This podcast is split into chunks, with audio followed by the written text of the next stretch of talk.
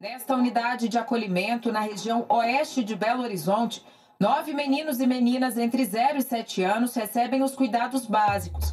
A maioria não pôde continuar com os pais por ter sido vítima de algum tipo de violência ou abandono e foi encaminhada para cá pela vara da infância e da juventude. Atualmente, mais de 4 mil crianças e adolescentes estão na fila de adoção no Brasil. A maior parte delas tem mais de 15 anos de idade. Quanto mais tempo no abrigo, menor a chance de encontrar um lar. Segundo dados do Sistema Nacional de Adoção e Acolhimento, o SNA, há pouco mais de 4.100 crianças e adolescentes aptas para adoção. Dessas, a maior parte não está mais na faixa etária da primeira infância. 3.237 têm mais de 6 anos. Apenas 282 são bebês com menos de 2 anos de idade. Conselho Nacional de Justiça, o CNJ, apontam que entre os 42.480 pretendentes à adoção, 86,73% não aceitam adotar crianças com mais de 6 anos de idade. 44,53% não querem adotar crianças negras. E 62,01% não concordam em adotar crianças com problemas de saúde ou alguma deficiência. Além do praticamente todos têm uma coisa em comum: a cor da pele. Analisando o perfil dos pretendentes incluído no Cadastro Nacional de Adoção, observa-se que 92,47% aceitam crianças brancas. A aceitação para crianças negras cai para 55,53%. Saúde ou deficiência, a taxa de pretendentes que concordam em adotar criança nessas condições é de 37,99%. Daí você entende por que, apesar de ter pouco mais de 4 mil crianças e mais de 42 mil pessoas querendo adotar, isso ainda não ocorre. Eu sou Nara Dias. Eu sou Henrique Machado. Eu sou Victor Araújo. Eu sou Lucas Maciel. Eu sou Diego Silva. Esse é o podcast Pais Pretos.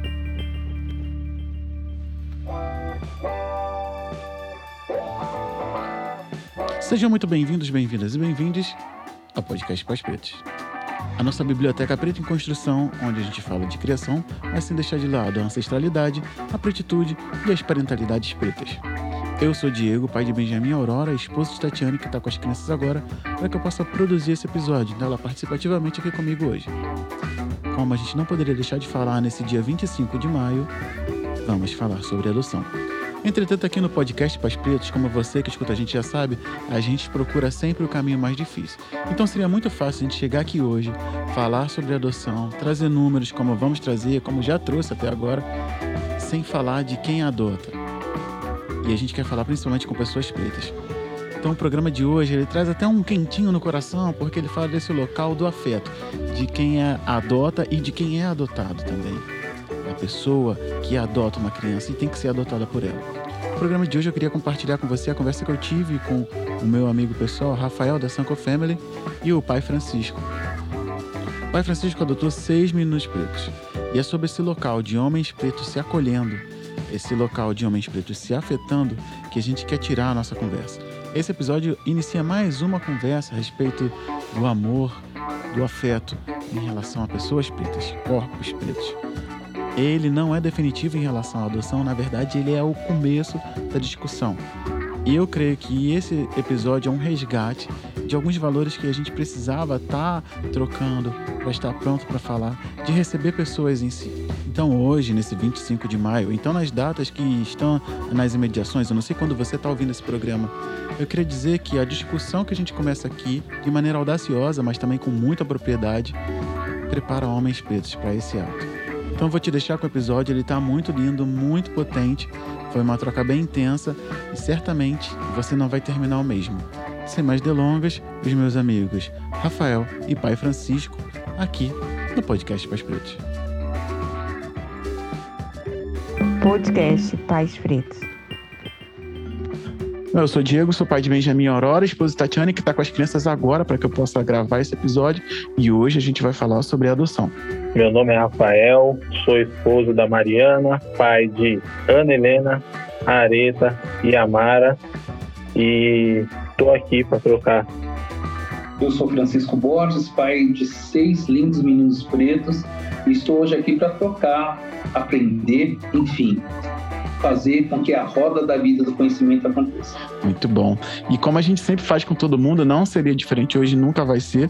A gente vai para nossa pergunta quebra-gelo, que é a seguinte: numa realidade alternativa, em que o quilombo mais conhecido do Brasil prospera até o dia de hoje, quem seria você nessa Palmares de 2022? Entendendo Palmares, eu me colocaria à disposição para ser aquele que interliga, aquele que faz os contatos acontecerem, aqueles, aquele que traz para perto a necessidade do outro. Então eu seria um interlocutor, sabe aquele que liga, uhum. aquele que tenta enxergar no outro as qualidades, as habilidades e proporcionar com que as coisas aconteçam. É, esse seria eu. Então talvez eu seria aquele que escutaria mais do que falaria, para que eu pudesse entender a lógica e a necessidade das pessoas que ali estão e, e que precisam é, é, se sentirem ainda mais acolhidas. Nossa, é sobre ouvir, né? É, é, ouvir sempre, né? Eu acredito que o ouvir ele favorece, favorece principalmente que as emoções se coloquem de forma plena ou o mais possível perto do que é pleno, porque quando a gente ouve o outro, a gente permite que as pessoas se coloquem como elas são, como elas pensam, uhum. Eh, sem julgamento ou pré-julgamento, a aceitação, o acolhimento, acredito que passa por aí. Fácil? Não é, mas é um exercício que nos estimula a compreender o outro de uma forma acolhedora. Maravilha. Rafael, você tem alguma coisa a dizer? O que é isso? Ouvi Pai Francisco falar sobre ouvir, né? Falar sobre escutar ele realmente essa pessoa, né? Comigo também. É, um homem como o Pai Francisco, muitas vezes nas nossas trocas, ele traz, ele se coloca num lugar de aprendizado, cara, que me deixa muito consciente do tamanho da sabedoria e da vivência que ele tem. E tem um ditado que minha avó falava, cara, que vocês devem ter ouvido, já escutado, né? Nós temos dois ouvidos e uma boca. Então é pra gente ouvir mais e falar menos, tá E isso norteia muito muito meu interesse pelo saber. Eu escuto muitas pessoas, escuto muitas coisas. E isso que o Pai Francisco falou aí é legal que define muito quem ele é no nosso relacionamento, na nossa amizade. Podcast Pais Pretos.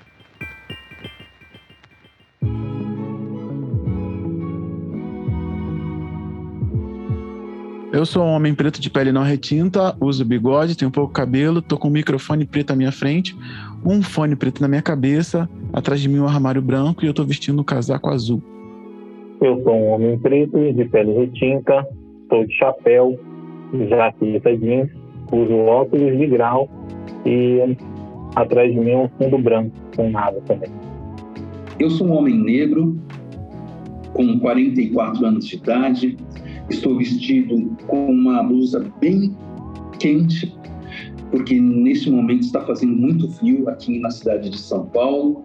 Atrás de mim tem um estêncil da Marielle Franco na parede e um estêncil de Luiz Gama, para que a gente aqui em casa é, lembre que uma pessoa só morre quando seu legado é esquecido. E esses dois legados a gente faz questão de não deixar esquecer. Por isso que eles estão aqui registrando a imagem também. Ótimo, perfeito. E quem é Rafael nesse rolê todo? Bom, eu sou pai, sou esposo, companheiro de Mariana. Hoje nós temos um perfil chamado Sancopene e nós mostramos um pouquinho do nosso cotidiano e de como nós criamos as nossas filhas com uma base afrocentrada, é, evidenciando quem foram os verdadeiros ancestrais das nossas filhas e evidenciando que, a que nossa ancestralidade não parte da, do regime escravocrata, né? mostrando para as nossas crianças que a nossa ancestralidade tem lá do Kennedy e que nós somos inventores de tudo que está aqui ao nosso redor e trazendo essa informação com o intuito de trabalhar a autoestima e prepará-las para o que elas vão enfrentar no dia a dia dela na sociedade na qual fazemos parte. E Pai Francisco, quem é o Pai Francisco? Eu sou jornalista, pesquisador de História da Arte, hoje universitário do Direito, acadêmico do Direito, uma pessoa que busca conhecer, aprender para ter o que trocar. E um entendedor também as ferramentas de aprendizado se dá de diversas formas, não só no âmbito acadêmico, mas com a vida, com as pessoas uhum. e principalmente com as trocas. É, sou um ser humano que está muito disposto a, a viver e, ao mesmo tempo, a ser feliz, porque eu acredito que quando a gente é feliz, a gente proporciona um pouco mais de felicidade para as pessoas que nos cercam. Esse sou eu. Ótimo, perfeito. É, a gente sabe que são duas pessoas que têm muito a somar, principalmente nessa conversa, porque não tem como falar de adoção sem, sem falar de afeto, né? Então, eu acho que a gente tem muita coisa para trazer aqui nesse sentido. Então a gente começa a nossa troca agora pelo primeiro ponto das nossas trocas, que é a ancestralidade, que ela remonta à nossa origem, fala um pouco a respeito de, de que nós fomos, de que nós, nós desenvolvemos da gente como pessoas que não chegou aqui agora, que tem um passado, tem pessoas que vieram atrás da gente. E a primeira pergunta que eu te faço, Pai Francisco, é a seguinte: é, historicamente, qual é o papel da adoção para o povo preto? Jurema Werneck já nos ensina que nossos passos vêm de longe. Eu acredito realmente nisso. Eu acredito que é, esses passos são as marcas deixadas pelos nossos ancestrais.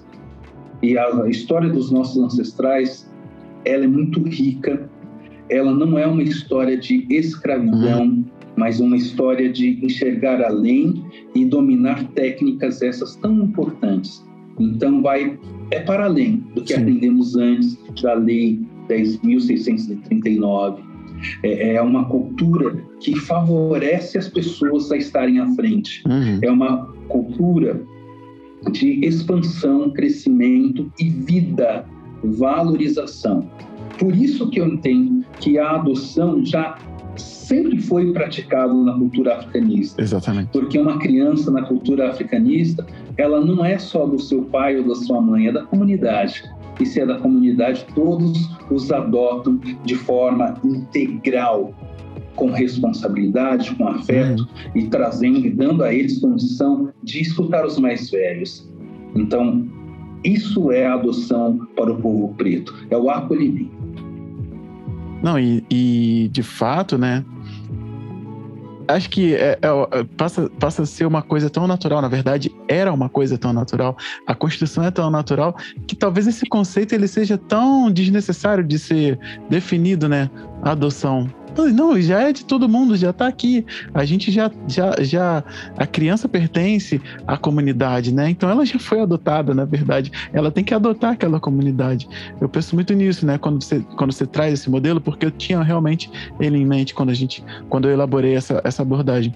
Porque assim, a gente vem de um modelo, a gente acredita num modelo que já fala isso, né? Já fala que a criança ela é adotada pela comunidade. É verdade e ao mesmo tempo me faz é, pensar o quanto é importante, né, a gente olhar com atenção. E esse, e esse olhar com atenção, às vezes, não é, é não é permitido é, diariamente aquele que cuida. Uhum. Por exemplo, uma mãe.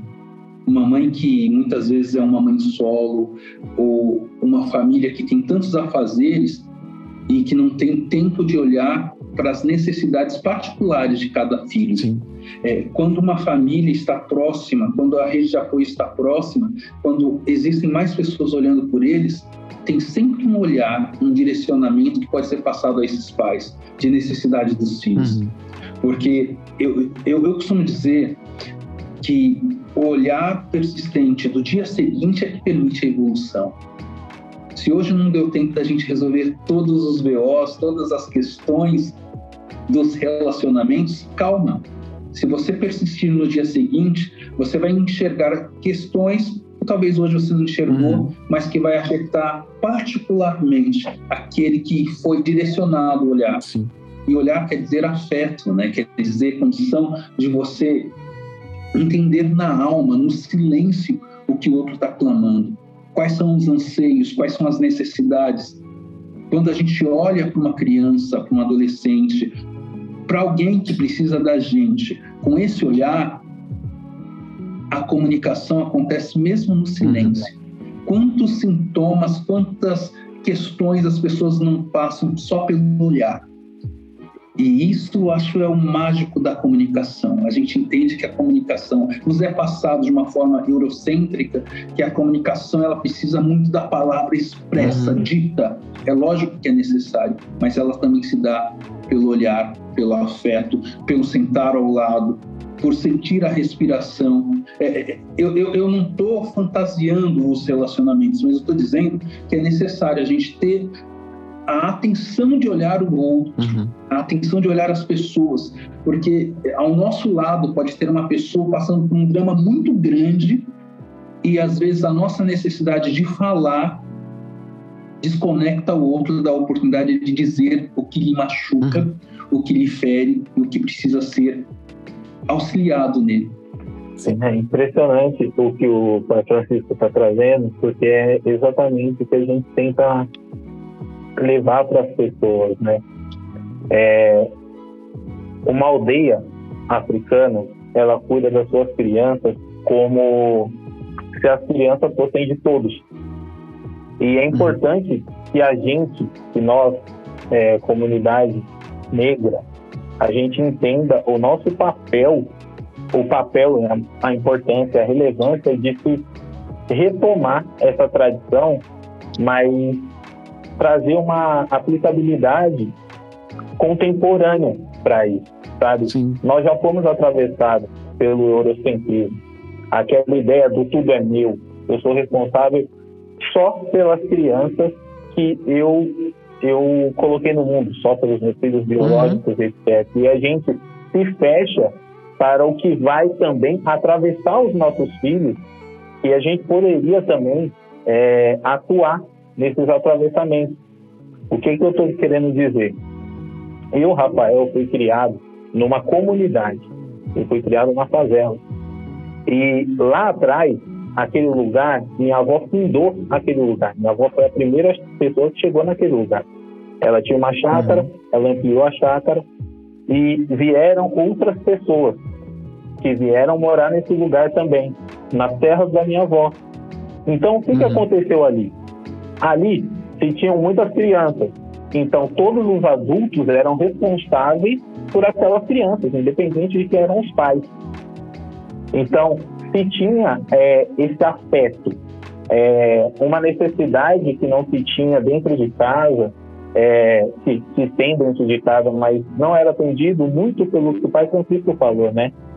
Pela, por essas ocupações, por a gente estar com a cabeça aqui, era atendida por outra pessoa. Eu aprendi uhum. muita coisa é, com os meus vizinhos que cuidavam de mim na rua, enquanto a minha mãe, é uma, mãe, é uma mulher preta, mãe solo, estava trabalhando das 10 da manhã até as 10 da noite. Assim, muitas pessoas, é, existem muitas pessoas que me fizeram chegar onde eu estou hoje, sabe? E eu sou grato a todas elas. E hoje eu não vejo é, essa, essa ação partindo do nosso povo, mas eu vejo a uhum. intenção de se fazer isso. E eu acho que nós precisamos também discutir e levar é, modos de se aplicarem hoje esse senso de comunidade e responsabilidade sobre as crianças. Não, e é de maneira intencional mesmo, né? Desenvolver isso, né? E talvez, acho que até por uma questão geracional, isso tenha sido perdido. Então, por mais que, que a gente tente trazer exemplos, falar o que poderia. É, eu, eu costumo até falar isso muito aqui no podcast, inclusive. É você olhar aquela criança que não é sua e saber se está tudo bem. Se aquelas crianças estão brincando de um jeito diferente. Se você repara naquela brincadeira o reflexo de talvez algum atravessamento que alguma daquelas crianças esteja so- sofrendo. Exatamente. Então é um, é um olhar atento, de verdade, é um olhar atento. E que somente a comunidade pode fazer. Ah, eu, eu trago isso um pouco para minha realidade, que assim, é, aqui a gente vive sem rede de apoio, né?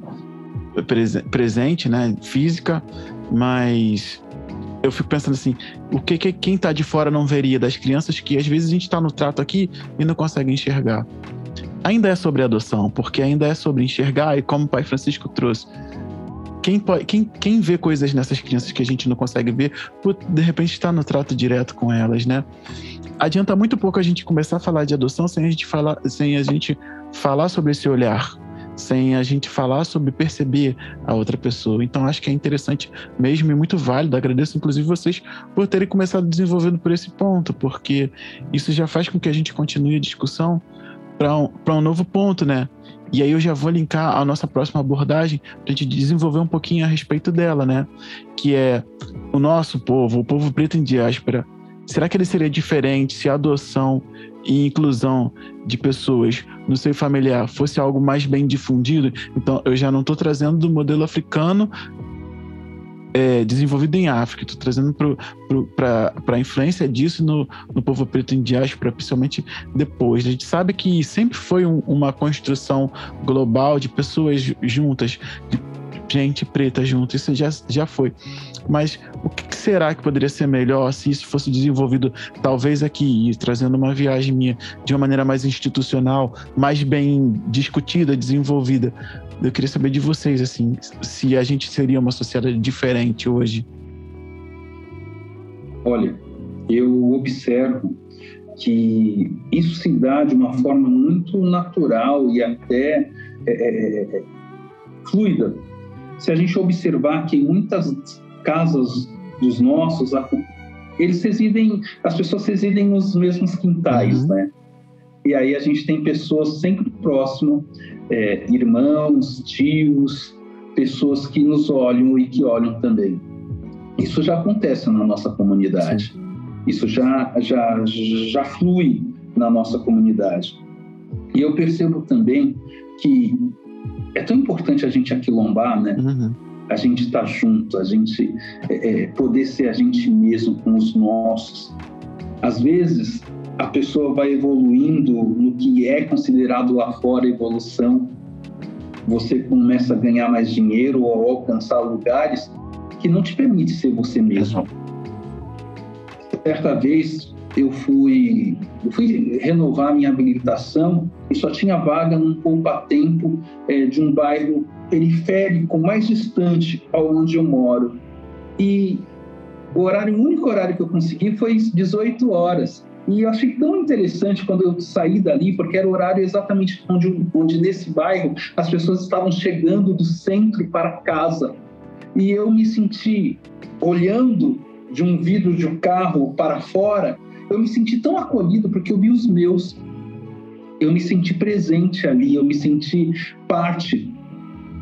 Pode parecer uma besteira o que estou falando, mas eu consegui ver semelhança eu consegui enxergar pessoas como eu. Uhum. E em lugares assim, a gente consegue ser a gente. A gente não, não precisa usar máscaras ou uhum. não precisa se colocar em armaduras que em outros lugares é necessário. É, aquilombar é você estar entre os seus, é você trocar experiências, e isso, na minha infância, por exemplo, se deu de um jeito muito natural na família da minha mãe, onde tinha os sambas, os, as festas que começavam um dia, uhum. aí à noite era todo um pagode de roda lá, todo mundo juntos, as crianças iam dormir, mas eu, como criança, queria estar junto dos meus, dos adultos, e no outro dia tinha um almoço que continuava com uhum. o samba e com a integração. O que, que é isso? É a gente estar tá festejando Hoje em dia a gente tem tanta coisa para resolver, ou nos é, é, é ou nos é, é, cobrado tanto de alguns lugares que a gente está, que a gente não consegue comemorar ou, ou, ou, ou ser livre uhum. de verdade. Então, até isso eu, eu me questiono muito, sabe? É, quando eu penso nos meus filhos, eu tenho certeza que a gente vai conversar isso daqui a pouco, mas eu me preocupo em quais os lugares que eles vão estar, porque eu quero que eles sejam felizes. Eu quero que eles se sintam à vontade, eu quero que eles não sejam julgados ou não sejam comparados. Uhum. Estar entre os nossos é, é muito importante para o nosso refazer, Sim. para o nosso refazer, para depois, quando a gente tiver que estar com os outros, a gente poder voltar para aquela posição que muitas vezes nos é, nesse- nos é cobrado Uhum. ou é importante estar. É isso. É lindo. Pô, eu.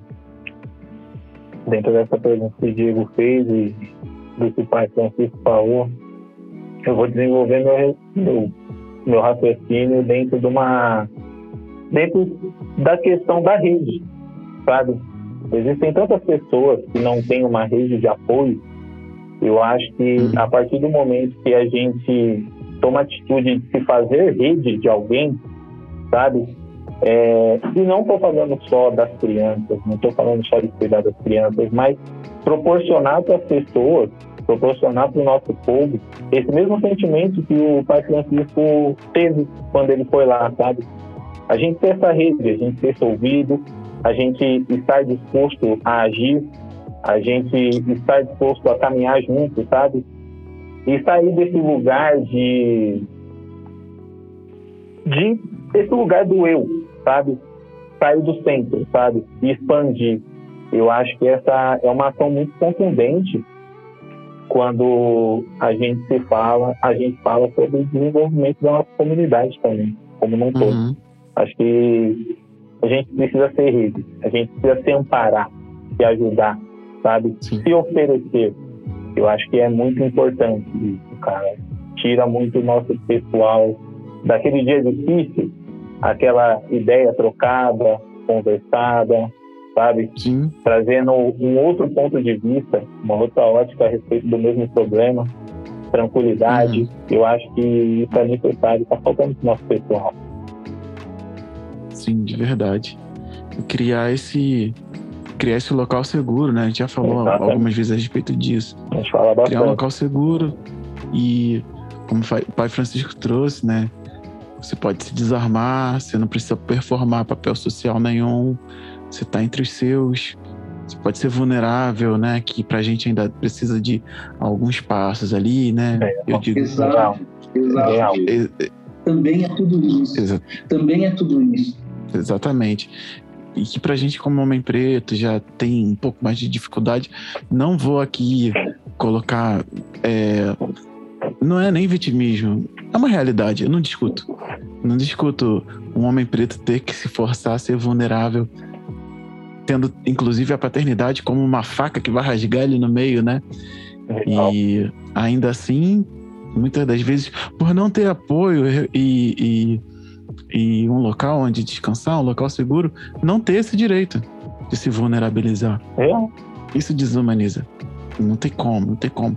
E como eu ouvi muitas vezes e como eu, eu costumo dizer, é, é pelos homens pretos, sim. Então, e eu até vou dizer, quem tá ouvindo a gente, você, você inclusive sindicalista, é pelos homens pretos, sim. Porque a gente, eu já trouxe algumas conversas, a gente tá precisando fazer esse movimento de se afetar. E se a pessoa que tá ouvindo a gente agora, você que tá ouvindo a gente agora, acha que a gente tá saindo do tema, a gente ainda tá falando sobre afeto, lugar comum, a gente tá aqui tentando, né, nessa introdução, nesse primeiro bloco, criar esse local que a gente precisa ser, ser um local para as pessoas. Exato. E a gente precisa.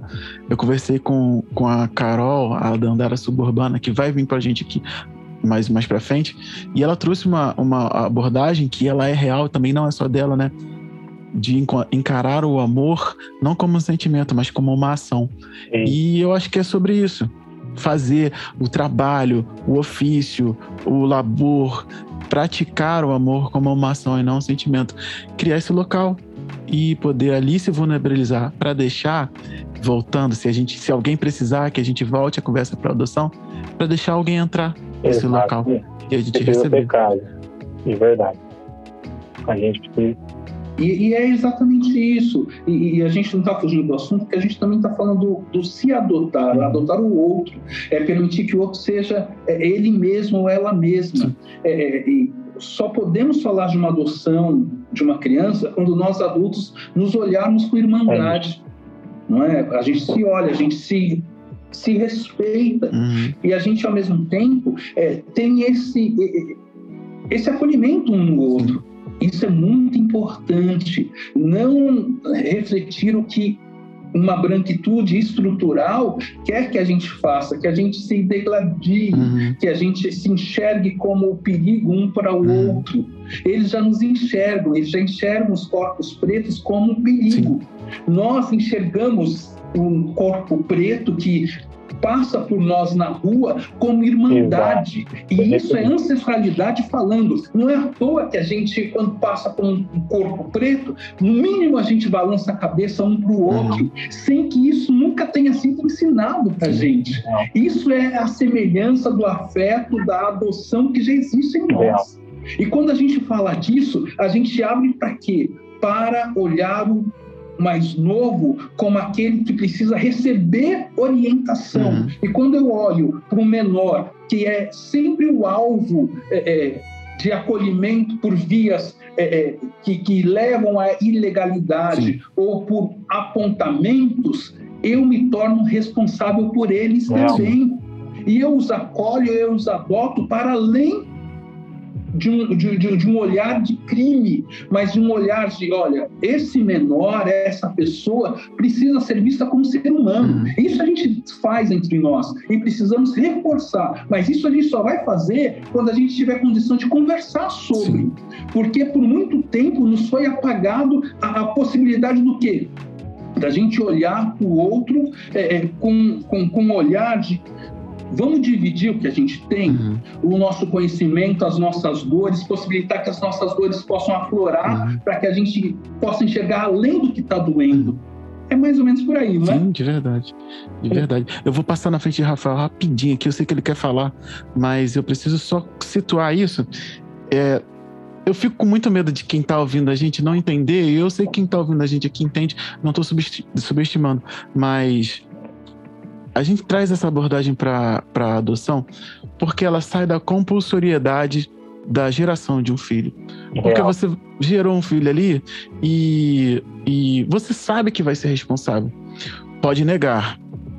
Pode é no sentido de que existe essa possibilidade. Não acho que deva. Mas você ali é pai é, vai entrar naquela questão, sou pai e agora? E para a adoção, a gente encaminhando para esse ato em si institucionalizado como adoção, é uma escolha. E como ela é uma escolha, eu acho muito importante a gente estar nesse local, nesse local, nessa discussão para, para daqui para frente. Se você não se adotar, como o pai Francisco falou, nem vou falar de novo, mas primeiro, se você não se vulnerabilizar, você nunca vai conseguir receber alguém em si, que eu acho que é sobre ter um filho, adotar, ou, ou adotado ou gerado, mas receber alguém em si. Então, o que eu quero dizer, e ainda assim continuo falando para e com homens pretos e de homens pretos, a gente vai ter sim que se vulnerabilizar, vai ter que dividir as dores, vai ter que se enxergar como locais em outras e para outras pessoas. Porque essa conversa ela está indo em direção para o ato institucionalizado como adoção. E para isso, Rafael, se você quiser falar alguma coisa, eu paro aqui, senão eu continuo. Não, era só, era isso. É, mais ou menos isso e também dentro do que o pai Francisco falou é explicar que o que o pai Francisco falou é, se você for resumir, se você for trazer para uma outra ótica a aplicação, cara, para você receber alguém, você tem que ter contato com afeto para se responsabilizar como pai, tá ligado? É, eu venho aprendendo isso na prática, sabe? Sim. Isso tem que acabar. Essa parada tem que acabar. Porque o conhecimento ele tem que chegar antes, a gente tem que se conscientizar antes e a gente tem que começar a aplicar essa parada, a gente tem que começar a se permitir sentir, trocar. Uhum. Porque quando os nossos filhos vierem com as demandas sentimentais e de troca deles, a gente vai saber o que fazer. Porque a gente exerce isso na nossa vida antes dos nossos Sim. filhos. Então é mais ou menos isso. É baseando o caminho de exercer paternidade ativa. Vai surgir Uhum. demanda. E a gente tem que saber. Tá na hora da gente parar de aprender na prática. Ali na hora, no susto. Sim. E com conceitos embranquecidos. Exatamente. eu quero terminar esse bloco ainda é, como uma última coisa que, pegando o gancho de que todo mundo falou, o afeto dói. Ninguém tá Demais. falando aqui nessa conversa que é só troca de carinho. É afetar, ser afetar. O afeto dói. E a gente tem que estar de verdade ali pronto para receber um ao outro, se acolher como pais, homens, enfim. Essa rede que a gente está querendo criar, esses movimentos que a gente tem que fazer, porque vai doer. Então, não adianta você querer procurar, e eu tô falando isso de novo, com, para e de homens pretos.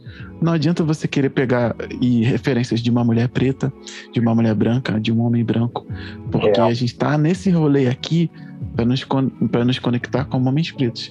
E o afeto vai doer de um jeito que, se você se abrir para ele, você nunca vai ter experimentado. E a gente precisa estar junto nisso, de verdade. É verdade. E eu sei que quando você, digo, é, é, junto com, com a vasta experiência que você tem de conversar, de trazer diálogos, abrir para a conversa, você pensou na adoção, é lógico que pensou também na estrutura Uhum. que a gente vai passar. Mas eu insisto em dizer sobre a importância e ressaltar, dizer de novo, reafirmar é, é, é, esse primeiro momento da da- dessa adoção que não é estruturada, não é essa estrutura que é ir num abrigo Uhum. buscar uma criança para trazer para si. Uhum. É entender que essa criança que você pode ir buscar e, e trazer para sua família, sendo que é, é, 65% das crianças que estão, crianças e adolescentes que estão é, é, disponíveis para adoção são pretas e pardas, 65% são, é um percentual gigante. É, é, vão ter fragilidades em sua vida e que você vai precisar trabalhar com elas. É, por exemplo, eu sou pai por adoção de seis crianças, seis meninos.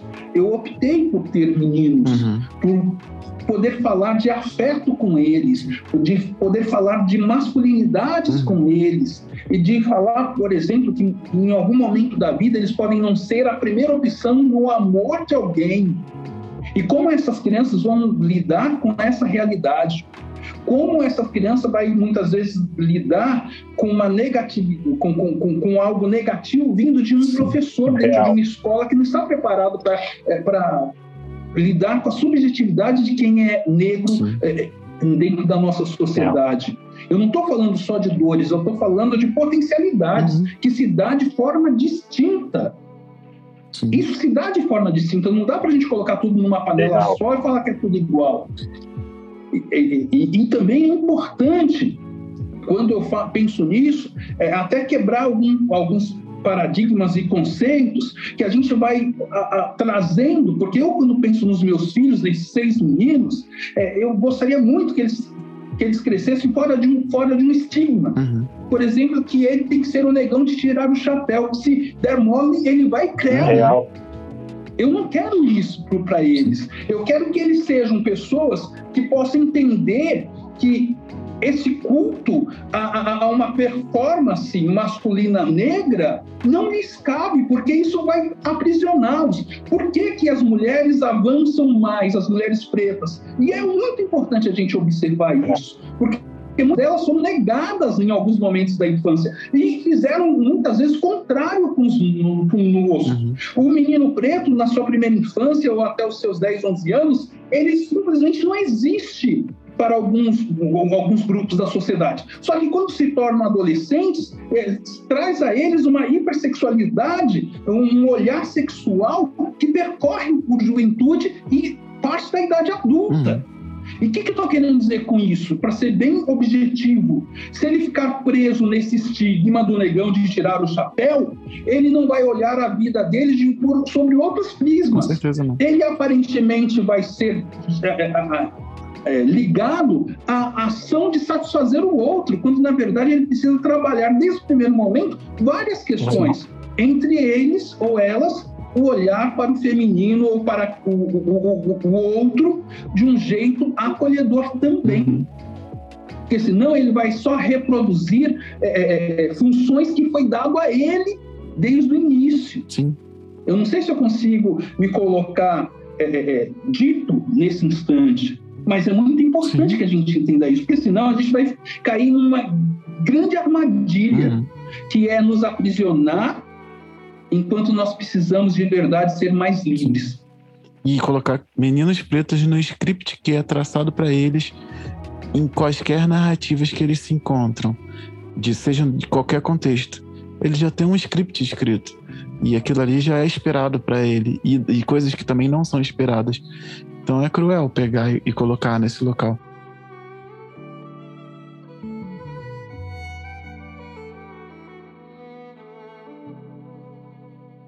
podcast Pais Pretos.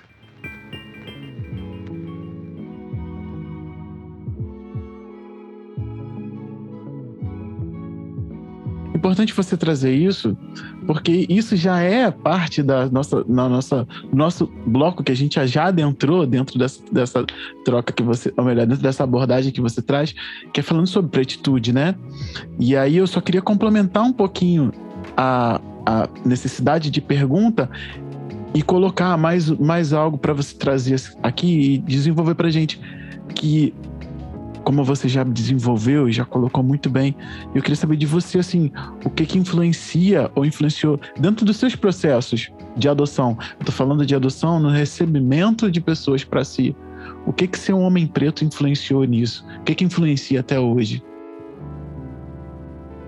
Eu fui uma criança que fui adotada eu fui deixado pela minha mãe biológica numa escada, ela falou que ia comprar balas, depois voltaria, só que ela não voltou. Isso com três anos de idade.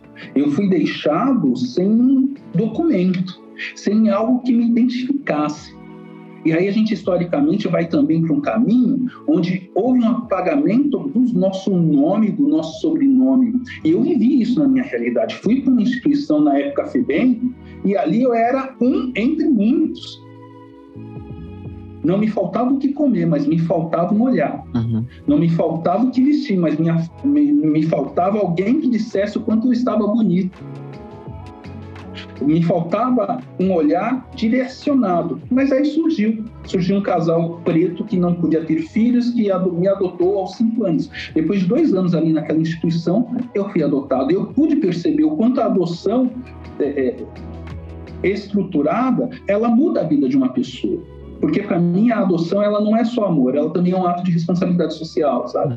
É você olhar para a figura que foi fragilizada, exposta e o corpo preto ele é vulnerabilizado em algumas questões pelo Estado e outras mais. Faz parte de uma necropolítica, uhum. de, uma, de, uma condição para que isso leve-se para a morte. É assim, deixe-os morrer aos poucos. É isso que é passado, é essa ideia. E o que, o que me tocou em adotar é que eu sempre pensei, o meu primeiro filho vai ser por adoção. Só que depois que eu adotei o primeiro há 14 anos, eu entendi que os laços eles são muito semelhantes. Eu, eu, eu pessoalmente não sei o que é laço de sangue, porque uhum. eu, eu, eu, fui criado por adoção e a minha formação de família vem por aí. E eu entendo de um jeito muito louco que às vezes a gente cria sentimento por uma pessoa que você nunca viu, você não sabe de onde saiu mas a convivência te permite isso, te permite amar, ser amado, criar identificações, partilhar de primeiras vezes, mesmo quando essas crianças já são maiores, de muitas coisas. Porque quando uma pessoa bem fragilizada, ela não vivenciou muito do que precisava ser vivido. Então, a minha experiência é diferente, por exemplo, da do Rafael, que tem três lindas filhas, que pôde acompanhar desde os primeiros passos eu não vivi o que o Rafael viveu, mas nossas famílias são muito similares, porque são crianças pretas que precisam receber carinho, afeto e que nos devolve afeto também. A minha família foi constituída por adoção porque foi um viés de familiaridade, uhum. de paternidade, de paternagem, mas existem outros mais, mas todas elas são interligadas pelo afeto. E pela responsabilidade que temos com esses menores, com essas pessoas que, que, que têm uma caminhada muito grande de vida. Uhum. Eu, às vezes, eu fico pensando assim, como que às vezes a gente é, é, é, a gente define que o outro não tem capacidade de ressignificar sua história se ela vive 80, 90 anos, a gente às vezes acha que uma criança um pouco maior de 10, 12, 15 anos não pode reestruturar o seu caminho, o seu percurso, não pode ressignificar as dores e marcas que trouxe. Uhum até esse, até esse momento. Então a adoção, para mim, ela se deu assim, ela se deu desse jeito. É, eu olhei e falei, eu posso fazer mais. Eu não quero só ter dinheiro na minha vida para viajar, para fazer isso, para fazer aquilo. Eu quero é, que recursos passem por mim, mas que eu possa é, edificar a vida de outras pessoas, dar a possibilidade de estudo, dar a possibilidade de, de aprendizado, de ter contato com outros, com outras, de olhar para o seu povo e falar, eu faço parte desse povo e que gostoso que é uhum. isso. Porque quando as crianças ficam é, nos abrigos, elas, elas são também embranquecidas. Porque elas, elas perdem esse significado de quem são elas, que negritude elas trazem. E quando você traz essa criança para o seu lar, ah, ela começa, é, é, ela como um rojão, ela explode de, de vida, de força, de energia, porque ela recebe afeto, ela recebe tudo isso e ela quer, quer retribuir. É lógico que nem sempre é tão simples e fácil assim, porque as marcas a acompanham, mas o amor vai, vai, vai, vai tranquilizando, vai acalmando todas essas emoções. Eu, eu acho que é isso aí. Maravilhoso, Rafael. É, Patrícia falou das minhas três filhas, né? E, pai, eu não pude acompanhar o desenvolvimento da mais velha, da até os seus cinco anos de idade. É, eu sofri muito um processo de afastamento, né? Estou falando aqui abertamente, porque acho que agora já estamos chegando na hora de ser dito, né? E ela é fruto de um relacionamento anterior e eu fui realmente afastado da minha filha e tal. E a, a partir dos cinco anos de idade dela, nós conseguimos uma reaproximação. É, e é muito diferente, pai. Porque eu acompanhei a Areta e a Amara em tudo. Em tudo. Absolutamente tudo. É, as noites mal dormidas, é, colocar para mamar, colocar para dormir, acordar, ficar ali, dar o colo, dar esse afeto. Ah, Ana não a Ana não tive essa parada. Então, quando a Ana chegou aqui em casa, eu comecei a olhar, eu vi, eu vi a minha Areta e a Mara, todo esse aspecto que elas receberam desde a base. E a diferença que isso faz nas características delas. Pai, você conhece minhas filhas. É. Sim. Ainda é difícil falar disso. E eu acho que tem que ser. Então, assim, quando a Ana chegou, eu não conhecia a Ana.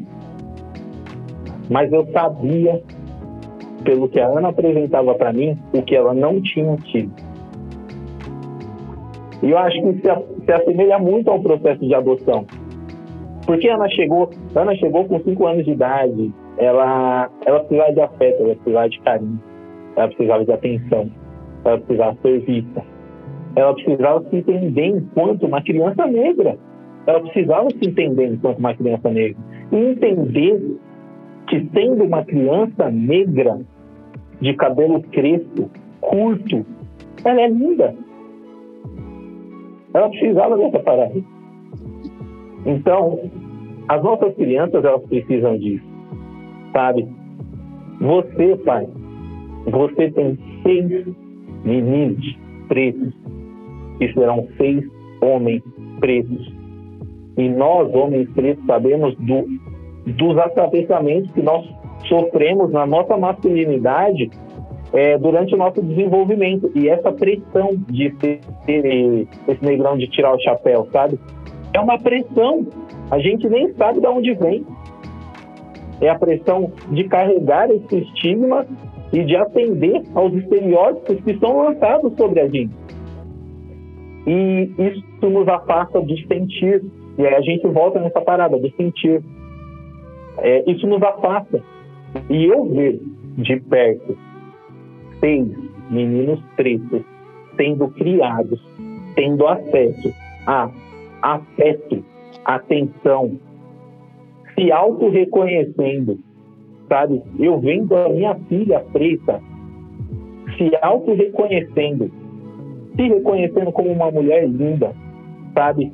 Reconhecendo feminilidade para além dos traços eugênicos de feminilidade, sabe? Esses traços que tentam apagar a nossa negritude, eu ver esse processo, cara, isso daí me cura, pai. Então, assim, esse processo, eu sou atravessado pela sua paternidade. Eu sou atravessado pela paternidade do Diego, sobre o filho dele, Benjamin.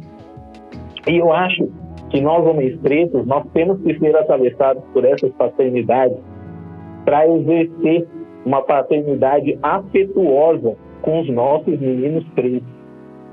Eles precisam disso. Com as nossas crianças pretas, elas precisam disso.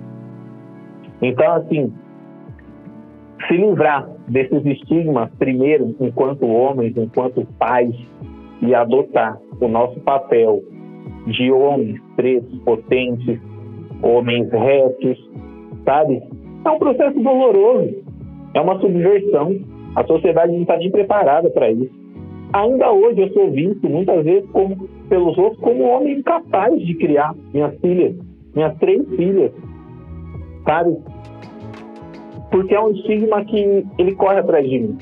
Eu caminho e ele corre atrás de mim. E ver isso sendo quebrado na educação de meninos pretos, isso é muito subversivo, isso é potente. E aí eu fico vislumbrando a sociedade que vai vir e como nossos filhos vão falar de pretitude, como nossos filhos vão falar de afeto, como nossos filhos vão falar de família, como a família deles vão ser constituída. Eu uhum. acho que quando a gente fala de pretitude, a gente tem que aplicar esse conceito mesmo de Sankofa. A gente tem que olhar para trás, sabe? A gente tem que olhar ali para o nosso passado, entender quem nossos ancestrais foram e, e para que isso cause uma revolução no nosso presente, a gente ressignifique esse presente e a gente mude o futuro ali. E eu acho que é isso que a gente faz hoje, sabe? Nas nossas paternidades. E isso que o Senhor faz, isso que você faz, Pai, é me cura, me cura de verdade de sua paternidade. É, mas eu, mas eu, eu, mas eu estou no estágio, eu estou no estágio é, é, é, é porque assim, quando, quando eu me reconheço no estágio menor, eu não estou diminuindo em mim a minha capacidade de paternidade, mas eu estou observando quanto eu preciso ainda ser curado. Real? E essa cura, ela acontece no processo. É isso. Eu acredito que o Diego também tem o que dizer sobre isso, porque, Diego, é, é, essa cura vai acontecendo em nós no processo. Eu, às vezes, me vejo replicando algo que eu não tive, mas que a estrutura me fez entender que era o caminho de educar. Sim. Quando eu vejo o Rafael é, trocando e colocando as suas filhas para dormir e entendendo o tempo delas de dormir, o tempo delas do comer, não é ainda uma realidade, Rafa, que eu consigo aplicar por inteiro. Sim. Porque eu ainda venho de um. De, de um de, de, de, eu não sei onde eu. De, isso, aliás, eu até sei. Não foi de um pai, não foi de uma família, mas foi de uma estrutura uhum. que me fez entender que tudo teria que ser muito firme, pesado. Sim. Eu ainda tenho isso, então eu estou me reconstruindo. Quando eu olho para um filho adolescente que vem com todas as suas dúvidas, e às vezes com uma agressão com um outro irmão, uhum. naquele momento eu ainda fico com raiva. Eu ainda olho e falo, puxa vida, você tem que dar amor ao menor. Eu sinto raiva às vezes. Sim reconhecer os nossos sentimentos que vêm aflorados também é importante nesse período. E talvez quem esteja nos ouvindo hoje, é, um pai ou uma mãe, ou seja, uma pessoa preta, ei, nós somos humanos e nós vamos nos fortalecendo nessa caminhada. E se enxergar num, num, degrau menor, não quer dizer que o seu potencial seja menor, mas é porque você ainda tem caminhos a percorrer. E eu desejo não terminar no meio, não secar no meio. E é por isso que eu volto para o Aquilombar. Porque quando eu vejo uma referência com você, e aí eu volto, Rafael, a dizer que eu não estou falando de você, Rafael, mas das verdades que sua ancestralidade lhe traz e que lhe permite vivenciar e expressar. Eu não estou falando do Diego, pai, do Benjamin. Eu estou falando por mais disso, porque nós somos falhos. Pode acontecer que em algum momento o Rafael falhe em algum percurso. Sim. E não vai ser, não serei eu que vou julgá-lo por isso. Mas eu vou falar para o Rafael, Rafael, olha, é, é, o que você escorregou aqui, meu irmão, não foi, não é legal mesmo. Eu reconheço como algo não legal, mas eu reconheço toda a trajetória que você trouxe. Sim.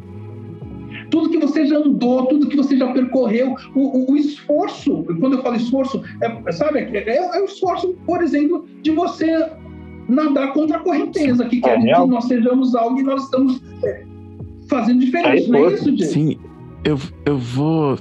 Não vou aprofundar isso, não, porque é muito óbvio o que você falou, mas eu tenho condições de dizer hoje que com certeza, eu posso dizer com certeza, em toda a árvore da minha ancestralidade, o primeiro homem da minha linhagem, da minha família, o primeiro homem que olhou no olho de outro homem e falou as seguintes palavras: Olha nos meus olhos, você sabe que eu te amo. Não fui eu, foi o meu filho. Eu ainda não disse isso para ele dessa forma, não porque eu não o ame, não que eu não diria, mas eu escutei isso de um homem que é da minha família. Não fui eu o primeiro a dizer para um outro homem. Eu escutei isso do, do, do meu filho e quando eu estava com raiva dele. Então, condensa tudo que você falou. E ele falou para mim, eu vou repetir as palavras dele. Papai, olha nos meus olhos. Ele botou a mão no meu rosto e falou: Olha nos meus olhos. Você sabe que eu te amo, né? Então, não tenho o que falar, sabe? Não fui eu com afetação, tentando me sensibilizar, tentando me vulnerabilizar, tentando entender que é um processo histórico, que é um processo ancestral, que isso vem de outros lugares, que me foi impedido acessar esses sentimentos. Não fui eu que me forcei a chegar e falar para um menino de quatro anos, preto. Foi ele que me pegou pelo rosto com as mãozinhas dele falou: Olha nos meus olhos, você sabe que eu te amo. Então é sobre isso, é sobre essa mudança de paradigma, não é de comportamento, não, é de paradigma. Quando eu recebo isso, eu não estou falando isso aqui para me gabar, não. Eu estou falando que é um que é um movimento que a gente não consegue mais barrar, sabe? Porque não, vem das nossas vivências. Não, não são dos nossos exemplos, são das nossas vivências. Quando o seu filho, os seus filhos, quando as meninas de Rafael, quando meus filhos chegam e falam isso para mim, antes de eu dizer para eles, já funcionou, pô. É eu já fui adotado. Então, é, é, é, fazer essa roda girar de verdade. Eu, eu não precisei fazer duas perguntas que eu faria nesse bloco, né? Falando da importância da adoção para meninos pretos. Porque vocês trouxeram isso aqui de maneira brilhante. É, o questionamento que eu vou deixar aqui, eu queria que vocês respondessem para mim de maneira sucinta, sucinta é o quanto isso muda a vida de um homem preto, mesmo ele sendo um menino. Eu queria ouvir de vocês isso. Começa aí, Rafael. É? Mano, vocês vão ouvir muito eu falar isso. Vocês são meus amigos pessoais, e eu acho que o pessoal que está escutando vai me ver mais vezes por aí. É... Esse bagulho salvou minha vida. De verdade. Esse bagulho é ser adotado, sabe? Esse afeto que tem nesse sentimento, sabe? Esse comprometimento que se tem nesse sentimento num, num relacionamento puro. Uhum. Esse bagulho salvou minha vida. Eu tava antes de antes de Ana nascer, antes de eu saber que Ana viria ao mundo, né? Eu tava numa descida, pai. Diego já sabe. Eu tava tentando me matar, cara, de tanto beber. Eu tinha depressão e tal. E quando, quando eu soube da vinda de Ana, eu foi o primeiro passo para eu mudar. Foi ali que eu parei de beber. Quando Arepa chegou, eu era muito machista, cara. Sou machista ainda, nós somos machistas, não tem como. Mas eu não reconhecia isso em mim. E quando a Arepa chegou, foi essa quebra, sabe? A Areta, eu sempre falo isso, a Areta veio, falou, levanta daí e se mexe, se movimenta, sabe? E eu comecei a me movimentar. E quando a Mara chegou, a Mara chegou para fazer eu subir, sabe? Para me fazer evoluir. Então, e ela tem feito evoluir essas discussões que nós temos aqui hoje eu só consigo ter a partir da minha paternidade. Que, se, que ressignificou minha existência. Ressignificou minha existência. É, é clichê falar essa parada, mas é real. É real. Ressignificou a minha existência. Me fez olhar para coisas que eu não olhava, me fez conviver com coisas que eu não convivia, são diferentes fez respeitar, fez eu respeitar a individualidade das minhas filhas, fez eu ter acesso a um universo que eu nunca tive acesso. A parada salvou a minha vida. É papo de vida ou morte.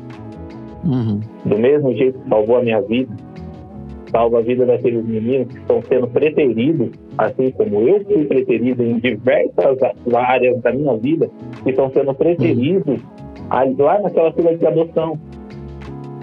Sim. Porque esses meninos de em, a partir de 5 anos, a partir de 7 anos de idade, eles estão lá na fila, vendo a vida passar e sendo atravessado por coisas que eu também fui atravessado. Uhum. E quando o Diego falou que Ben já adotou ele, é, se eu trouxer isso para a realidade da minha paternidade, é isso. Porque eu recebo a demanda de aprender a proporcionar para minha filha um montão de coisas que eu me tive. E isso me tira do lugar onde eu estive lá atrás. O bagulho salvou minha vida. Salvou a minha vida. É, ouvindo o Rafael falar, né? a gente se emociona, né? Porque a gente se enxerga um pouco nele, né? Eu me enxergo no Diego, que estou conhecendo agora, pelas pausas que ele traz, pela permissão que ele nos dá de falarmos abertamente sobre o sentimento. A paternidade para mim, ela veio, a adoção para mim, ela veio num lugar muito importante da constituição da família. E quando você não tem família, eu fui adotado, mas depois uh, os meus pais adotivos, a minha mãe é adotiva, uma mulher negra maravilhosa, faleceu, eu tinha 12 anos, depois meu pai adotivo faleceu, eu tinha 15 eu não tinha irmãos e família sempre foi algo muito importante para mim, muito importante.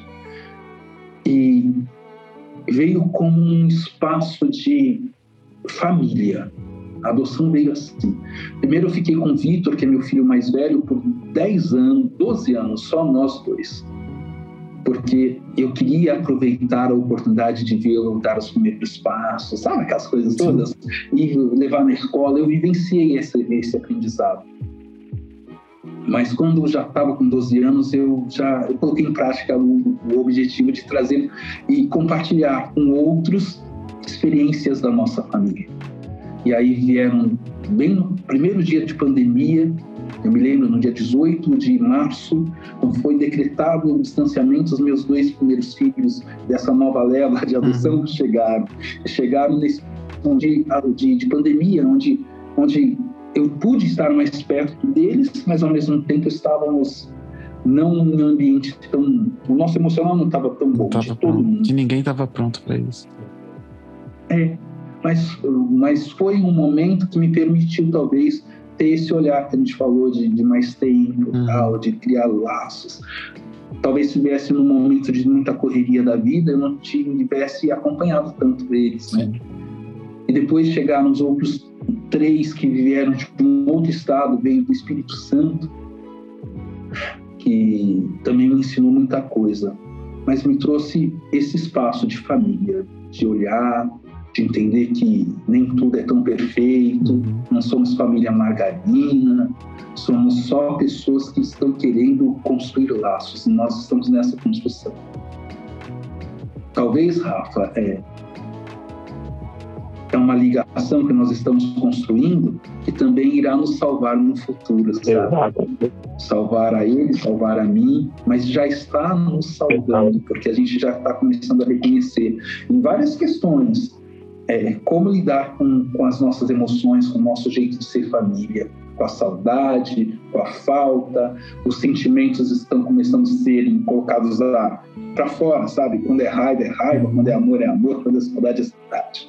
Quando é vontade de estar perto, é vontade de estar perto, quando o afeto acontece por uma comida que é feita lá em casa e que a gente senta para comer, por uma, um, um filme que a gente assiste, por um, uma mesa de uno quando a gente senta para jogar, ou simplesmente estar perto sem falar muita coisa, não sei. Mas está sendo desse jeito. Como vai ser o amanhã? Eu acredito que vai ser uma continuidade do hoje, porque hoje está sendo construído da melhor forma que nós podemos Uhum. hoje. Eu espero que o amanhã dos nossos laços seja ainda melhor, mas o que eu posso falar é do hoje. E o hoje está sendo um aprendizado para todos nós. É isso que está rolando. Maravilha. Eu queria só destacar uma parada que eu aprendi a fazer. Não tem, não tem muito tempo, não. Tem pouco tempo. É ficar junto, fazendo nada. O meu filho tem quatro anos e ele nem tem capacidade hoje de fazer nada, né? Aí eu consegui. Eu liguei a televisão ali, sentei do lado dele, me permiti. Não, não- é sempre tudo muito corrido aqui e pode parecer até bobo, né? Mas eu não me permitia muito parar e assistir o que ele estava assistindo, de verdade, porque são duas crianças, são, somos, são, somos, somos só nós dois, então sempre tem coisa para fazer. E aí, há pouco tempo atrás, eu fui lá, sentei do lado dele para ver. Eu me senti tão acolhido por ele nesse momento, porque eu pude perceber, né, dentro daquilo que a gente estava acontecendo, que eu fui lá buscar fazer uma coisa que ele estava fazendo não trouxe ele para perto de mim. Fui lá fazer o que ele estava fazendo. Isso pode parecer muito elementar para muita gente, para mim não. Porque eu não sei não fazer nada. Nunca soube. Sempre tive que fazer alguma coisa. Sempre que procurar uma Eu estou função. aprendendo isso, Diego. Estou aprendendo isso. Eu, eu, eu tenho dificuldade com isso. De verdade. sabe? Eu, eu- eu tenho dificuldade com isso e os menores estão me ensinando isso. Os menores estão me ensinando isso. É, viu como eu como eu estou num, num passo que preciso aprender? Estou num passo de precisar escutar A gente precisa porque eu trocar. preciso me melhorar Sim. nesse sentido. E aí eu sentei do lado dele pra ver o que ele tava vendo. Assisti lá o que ele tava fazendo. O primeiro ato dele foi botar a mão no meu rosto, do lado, assim, ó. Estendeu a mão do lado botou no meu rosto. E eu, e eu nu- nu- nunca tinha recebido um toque assim. De verdade. Não, não dessa, não dessa. Eu vou falar isso sempre. Eu vou morrer falando isso aqui. Não de um homem, sabe? Ele hoje é um menino, mas tem um homem ali dentro. E isso é libertador. Libertador. Se permitir ser tocado dessa forma, a gente tava fazendo nada junto, ele botou a mão no meu rosto. É, não é pouca coisa. E eu não vou nem falar, ah, pode parecer besteira. Não é besteira. Quem ainda não entendeu a magnitude disso, experimente. Eu tô falando com quem tá ouvindo a gente. Quem ainda não se deixou afetar, de repente, vou ter que apelar sim para essa, pra essa chamada para ação. Mas se permitir ali se afetar, também passa pelos pequenos atos, né? Por que, que eu tô trazendo isso agora? Porque ah, eu queria saber de você, Pai Francisco, é, dentro disso tudo, né? Como você trouxe de que você aprende, mas o que, que você gostaria de fato, assim, se você pudesse condensar num conceito, por mais difícil que seja, se você pudesse condensar num conceito, assim, o que, que você quer ensinar para esses meninos? Eu gostaria muito de de viver junto com eles a compreensão de que juntos realmente a gente não é só mais forte, a gente pode ser mais feliz, a gente pode escutar algo que sozinho a gente não consegue compreender, escutar na palavra que antecede a nossa um caminho de, de fala diferente do que a gente tinha planejado. Sabe, dessa, desse coletivo mesmo. Sair um pouco dessa individualidade. Eu acho que isso já está rolando. Uhum. É, que a nossa família é um coletivo. Um coletivo com um propósito de olhar com singularidade uhum. cada um, né? É, então é desafiador. Eu acredito que eu gostaria que a gente olhasse daqui a alguns anos e entendesse que esse percurso valeu a pena, sabe? É isso. Rafael. Caraca. Bom, é, eu sempre falo que eu estou criando a mudança que a nossa sociedade precisa. E nesse processo, eu, eu estou me reeducando, sabe? E eu acredito muito que quando a gente vive isso de verdade, quando a gente se dedica às coisas que são de nossa responsabilidade, as coisas realmente se alteram num futuro muito próximo, a médio prazo, uhum. sabe? Então, eu acredito que a gente tem que se dedicar ao máximo, porque essa dedicação vai trazer o mundo que a gente tanto almeja. E eu acho que isso vai afetar para além de nós, tá? E quando eu vejo o Pai Francisco falando, daí que ele falou sobre estar junto, sobre ser um coletivo, eu acho que quando a gente traz essa discussão, a gente está levando uma parada muito subversiva para dentro da casa das pessoas. E eu acho que o futuro vai ser essa parada aí. Eu acho que o futuro vai ser pessoas conscientes, que estão caminhando de forma consciente. Sabe? Como elas estão operando isso. Né? Exatamente. É um bagulho que não foi tomado, não foi arrancado. Uhum.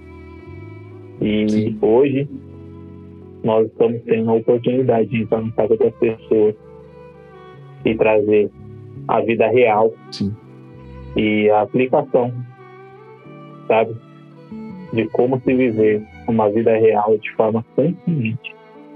Acho que isso é Sim. importante. O movimento tem que ser organizado e começa dentro da nossa casa. E ninguém está querendo mostrar aqui um modelo de família, um modelo a seguir. Ninguém está trazendo somente exemplos positivos. A gente está falando, eu falei isso, vou repetir, a gente está falando de, de afeto e afeto dói. Antes dele transformar a gente. Com certeza tem milhares de tretas que acontecem. Eu vou dizer aqui, é, trazendo com propriedade, desses três pais para seus inúmeros filhos milhares de tretas, com certeza, não tem como. Principalmente quando você se abre ao diálogo e à discussão, você vai ser subvertido. Então não é sobre a gente estar tá trazendo aqui exemplos de coisas boas somente. A gente está falando aqui. E, por, e, e, e quem está ouvindo agora pode até acho que já conseguiu perceber, a gente não está falando de aspectos práticos de adoção, a gente está falando de afeto, afetar-se adotar e ser adotado, que é uma discussão que ela tem que ser muito prévia ao ato institucional, é, burocrático, cívico, o que é que seja. A gente está tentando construir um campo para que mais na frente a gente venha falar sobre isso. Esse programa ele é sobre o sentimento de adotar, não sobre o ato. Quero deixar isso aqui bem claro, porque se não ficou claro até agora, eu quero que isso fique claro. É sobre sentimentos e não ações. Logicamente que o amor é uma ação, eu já falei isso aqui, não vou me contradizer, mas é sobre o quanto a gente tem que estar sentindo para se afetar e adotar e ser adotado. Dito isso, é, eu queria. Quando eu fiz essa pergunta a Rafael, ele se derreteu. Então eu não vou fazer porque ele já respondeu. Mas eu queria que, que você, Pai Francisco, dissesse pra gente quem são seus filhos e falasse um pouco de cada um deles, dentro do seu ponto de vista, do que você enxerga deles. Hoje, quando eu estava conversando com uma pessoa, um amigo, eu me dei conta que eu tenho. Eu sei que eu tenho seis filhos, o menor tem quatro anos e os dois maiores têm 14. Mas eu me dei conta que são 10 anos, né? E de um, de um grupo ao outro, do menor aos maiores. E é uma geração, que as gerações se dão por 10 e 10 anos, por exemplo, né? É, grupos assim. Uhum. E eu acho tão legal essa oportunidade de, de ter esses grupos distintos, né? Porque eu tenho ali o João com 4 anos de idade, que hoje tem, quando uma pessoa, ele, vai, do, do, dia que ele nasceu até, até hoje, ele tem 55 meses de vida. Esse, essa é a conta que eu tenho em meses. Sendo que desses 55, ele passou oito meses com a mãe biológica, 40 meses dentro de um abrigo, e agora sete meses, oito meses comigo. Olha só como é isso, né? Essa é a realidade do João. Olha o quanto ele pode ser construído, ele pode se desenvolver em tudo. Gabriel, que tem 14 anos, é um dos meus filhos mais velhos. Ele teve experiência totalmente distinta. A mãe biológica colocava ele na rua para vender produtos enquanto ela bebia, enquanto ela se drogava. E quando ele não trazia, além. Porque ele trabalhava e esse, ele já tinha a missão de trazer os mantimentos quando saía da. da terminava de vender uhum. alguma coisa. E quando não, trouxe, não trazia para ela o cigarro e a bebida, ele apanhava. É, é, Olha, olha a distinção, né? Olha, olha a disparidade de, de, Olha como cada uma dessas histórias, uhum. eles não são só essas histórias, mas eles Sim. também são isso, porque eles viveram isso. Uhum. Tem o Vitor, que foi adotado logo que nasceu e não viveu essas agressões, mas ele viveu outras agressões. Ele viveu a, a, agressão de um pai que fui eu, que em alguns momentos não, eu queria tanto ser pai, eu queria tanto ser pai, eu queria tanto ser pai, que os dois, só que nos dois primeiros anos de vida do meu primeiro filho, eu não fui presente. Eu trabalhava demais de dia e de noite para ter uma condição financeira melhor. E quando ele estava com dois para três anos, ele me via, ele falava tchau, pai. E esse tchau pai me machucava, porque eu falei, eu queria tanto ser pai, e agora que eu sou pai, eu estou trabalhando igual um louco uhum. para ganhar dinheiro, para conquistar as coisas, e eu estou perdendo os primeiros momentos do meu filho. E ele me ensinou o quanto eu precisava ressignificar minha vida, porque eu estava vivendo totalmente contrário àquilo que eu quis sempre. E aí eu contei por enquanto a história de três, como eles me impactaram, cada um deles me impactou me impacta de uma uhum. forma. Uhum. Para não me tornar é, falar demais, eu quero dizer que cada um ensina muito, muito. E eu estou sendo muito impactado pela vida deles. Eu olho para mim, eu estou me, me tornando um ser humano melhor, melhor do que eu sou e olha que eu achava que com todo o sofrimento que eu tive na vida, eu nunca tinha me endurecido. Porque eu realmente não sou uma pessoa endurecida. Mas eu tive no decorrer da minha vida algumas coisas que me enrijeceram. Com eles eu estou mais fluido. Eu acredito que ainda tenho uma boa caminhada com eles, então eu vou me tornar cada vez mais leve, porque a leveza deles me, me toca. É isso. E eu vou fazer a última pergunta. Eu vou fazer para os dois. Vou pedir para você responder primeiro e depois Rafael. Por que adotar? Por que adotar? Porque não tem outro jeito de conviver com o outro se você não adotar não ser adotado. É um olhar de cuidar e de ser cuidado. A vida é isso. E é uma experiência muito bonita de você criar laços que vão para além de um laço sanguíneo. É você experimentar a, a forma do amor que simplesmente acontece e ela realmente acontece. O adotar é, é tudo isso para mim. O adotar é toda essa experiência. Rafael. É, Pai Francisco, eu vou ter que parafrasear uma coisa que você disse em uma entrevista. Pai Francisco falou assim: Eu acredito que a adoção é um ato de responsabilidade social antes mesmo de ser um ato de amor. Essas crianças só querem ser amadas e ter seus direitos garantidos. Todas as pessoas têm esse direito. Foi isso que você falou. Eu acho que quando a sociedade entender essa palavra, quando a sociedade entender essa palavra, a gente vai chegar no lugar que a gente tanto almeja.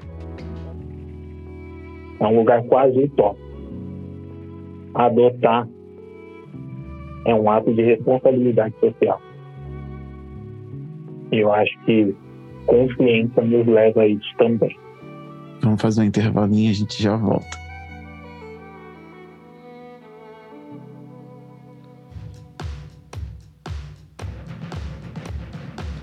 É sempre muito legal quando a gente vem aqui compartilhar uma coisa, algo legal que aconteceu e a gente percebe que as pessoas gostam, né?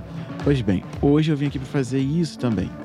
Graças a você que me ajudou mandando podcast para os pretos para duas, três, quatro, cinco, seis, quantas pessoas fossem, o número de reproduções praticamente triplicou de alguns programas para cá. Isso é responsabilidade sua que tem ajudado a mandar o podcast para outras pessoas. A gente está aqui tentando promover de uma maneira consciente, de uma maneira legal. Mas se você não manda ele para ninguém, não faz efeito. Então, para você que ajudou a gente a fazer com que o podcast chegue mais longe, o meu muito obrigado. E se você que está ouvindo a gente acha que conseguiria ajudar de mais alguma forma, eu vou te fazer um convite para você conhecer a nossa campanha de financiamento coletivo lá no apoia.se barra podcast Pretos. Lá você vai encontrar um pouquinho da razão pela qual a gente precisa de ajuda para manter esse podcast no ar. Tem algumas responsabilidades que a gente precisa arcar e outras que a gente quer sempre estar tá aqui investindo em equipamento, em qualidade. Isso tudo faz parte. Lá no Apoia-se você vai encontrar as modalidades de contribuição que você pode aderir, que vai ser descontada mensalmente no seu cartão de crédito. Cadastrou uma vez e o site é seguro, você todo mês vai mandar um pouquinho para a gente poder continuar fazendo o que a gente fazia. E eu vou te adiantar, com valores a partir de R$ reais por mês, você já consegue projetar o nosso podcast para mais longe. Bom, esse era o recado que eu tinha para dar para você. Continue por aqui com a gente, se puder indicar o nosso episódio o nosso podcast, seja muito bem-vindo.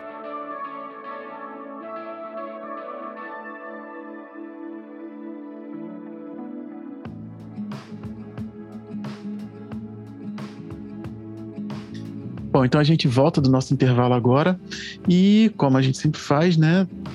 E como a gente tem duas pessoas trocando com a gente aqui hoje, eu vou pedir para cada um deixar aí uma mensagem final ou trazer algum pensamento que queira agregar à nossa conversa. Eu vou pedir, é, quebrando a ordem, para Rafael começar e depois Pai Francisco, por favor. Rafael, se você tiver uma mensagem, quiser dizer alguma coisa. Pô, quero dizer que, assim, as pesquisas dizem que as pessoas pretas, famílias pretas, são as famílias que têm filhos mais cedo e a maior quantidade de filhos. Pesquisas também dizem que famílias pretas são a, são, são a maioria entre os 30 milhões que ganham até um salário mínimo, 20 milhões são pessoas pretas. Uhum. É, 66% da população carcerária do nosso país são feitas de pessoas pretas. 70% dos casos, 75% dos casos de homicídio em abordagens policiais são de pessoas pretas. Nós somos os que mais fazemos filhos, nós somos os que ganhamos menos, nós somos os que mais morremos. aonde estão essas crianças. Então, que a gente tenha consciência de que aquelas crianças estão ali precisando de você que tem a intenção de adotá-las. Crianças pretas. Elas estão ali. As nossas crianças estão ali. Então, se você tem dúvida de alguma coisa a respeito da adoção, acho importante acompanhar um pouquinho mais o Pai Francisco. E se você tem dúvida sobre exercer paternidade também, eu aconselho que acompanhe os episódios do podcast Pai 3, porque fala não só do exercício da paternidade, mas tudo que baseia a paternidade. Eu acho que das considerações é isso. A nossa conversa de hoje, ela se deu muito nas necessidades de, do reconhecimento de nós como seres humanos para uma preparação para que possamos adotar os filhos biológicos ou aqueles que vieram por, de fato, vias da adoção. Eu faço parte de um grupo chamado GAASP, que é o Grupo de Apoio à Adoção do Estado de São Paulo. Nesse grupo se dá informações técnicas, informações mais é, é, detalhadas do processo de adoção, do tempo e período de espera, como funciona a fila no, no, momento de espera, como funciona o Cadastro Nacional de Adoção, se é possível você adotar crianças de outros estados ou não, se é possível você adotar de forma solo, se é, se é possível você adotar é, é, até pessoas maiores de idade. Tudo isso você com, com o Google você consegue começar a se informar.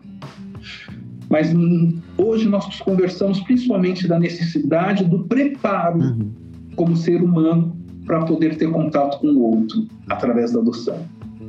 No GAASP, Grupo de Apoio à Adoção do Estado de São Paulo, eu sou fundador de um grupo chamado Adoções Interraciais, que é muito importante porque ainda a população branca é a que mais adota, mas ela adota crianças pardas e pretas. E nesse grupo, dentro do GAASP, nós compreendemos e entendemos que é necessário respeitar a origem dessas crianças, os valores que elas trazem e as necessidades que as crianças pardas e pretas, né, todas compõem o grupo de negros com base no IBGE, mas as crianças pardas e pretas elas vêm com singularidades diferentes de crianças brancas. Uhum e necessidades diferentes na sua construção, na sua criação. E ali a gente trata sobre isso. Eu quero aqui finalizar a minha participação dizendo sobre a importância da gente ter esse olhar para a adoção não como uma caridade, mas como uma possibilidade de transformar vidas, somando, não legado pelo legado, mas porque nós trazemos os nossos passos, como eu abri a minha participação dizendo a frase de Jurema Werneck, que nossos passos vêm de longe, eu acredito realmente. Érica Malunguinho já me ensinou uma outra coisa, que o nosso tempo não é de Cronos, o nosso tempo é de Iroko. E com isso eu quero dizer o seguinte: precisamos correr, viu, gente? Porque tem muita criança, muita adolescente aí precisando receber afeto. Se você não, não pensa em adotar uma criança, que você pelo menos pense em apadrinhar. E isso não precisa necessariamente ser de uma criança que está abrigada, não. Mas sabe, aí do lado da sua casa, onde você vê uma criança que precisa de, de um olhar de atenção, que às vezes os pais estão tão assoberbados em o que vão oferecer para essa criança comer, não no dia seguinte, mas no dia de hoje, que não tem condição de compartilhar com eles experiências. Talvez você, como um vizinho, como um tio, como alguém que está perto de uma criança, e aí eu, eu direciono para as crianças pretas também, que sabemos que, que, que são as mais fragilizadas, traz para si. Trabalha essa responsabilidade social, apoia, diz para ele ou para ela que ele pode ser, se quiser, um jogador de futebol, mas ele não precisa ser apenas um, apenas que eu digo, não desmerecendo, uhum. mas não apenas isso. Porque às vezes as pessoas olham e falam, né, para aquele menino preto, por exemplo, ah, você vai ser ótimo jogador de futebol, uhum. quando na verdade ela também está dizendo que ele não pode ser nada além disso. Exatamente. Quando a gente olha para uma menina preta e repete a fala, nossa, é tão linda que vai dar trabalho. Não, vamos ressignificar tudo isso. E esse foi o podcast para espíritos sobre a adoção, que termina aqui. Bom, para mim esse episódio ele foi muito marcante, porque ele traz à tona uma discussão muito bacana, que é o afeto. E também um fato que é muito importante para quem já tem filhos. Adotar é um ato que acontece no cotidiano, todos os dias. A gente já deve adotar os nossos filhos e também sermos adotados por eles, deixarmos ser. O episódio 83 do podcast Pais Pretos vai ficando por aqui e eu queria te fazer um pedido especial. Você que chegou aqui hoje ou esses dias, você que escuta a gente, você que está aqui comigo, me escutando, dá um pulo lá no arroba podcast Pretos e na postagem relativa a esse episódio, escreve o seu nome lá. Eu quero saber quem é que está me ouvindo, quem é que está ouvindo o podcast Pais Pretos. Seria muito bacana pra gente. E a gente troca por lá também. Muito obrigado e até a próxima. Eu sou Nara Dias. Eu sou Henrique Machado. Eu sou Victor Araújo. Eu sou Lucas Maciel. Eu sou Diego Silva. Esse é o podcast Pais Pretos.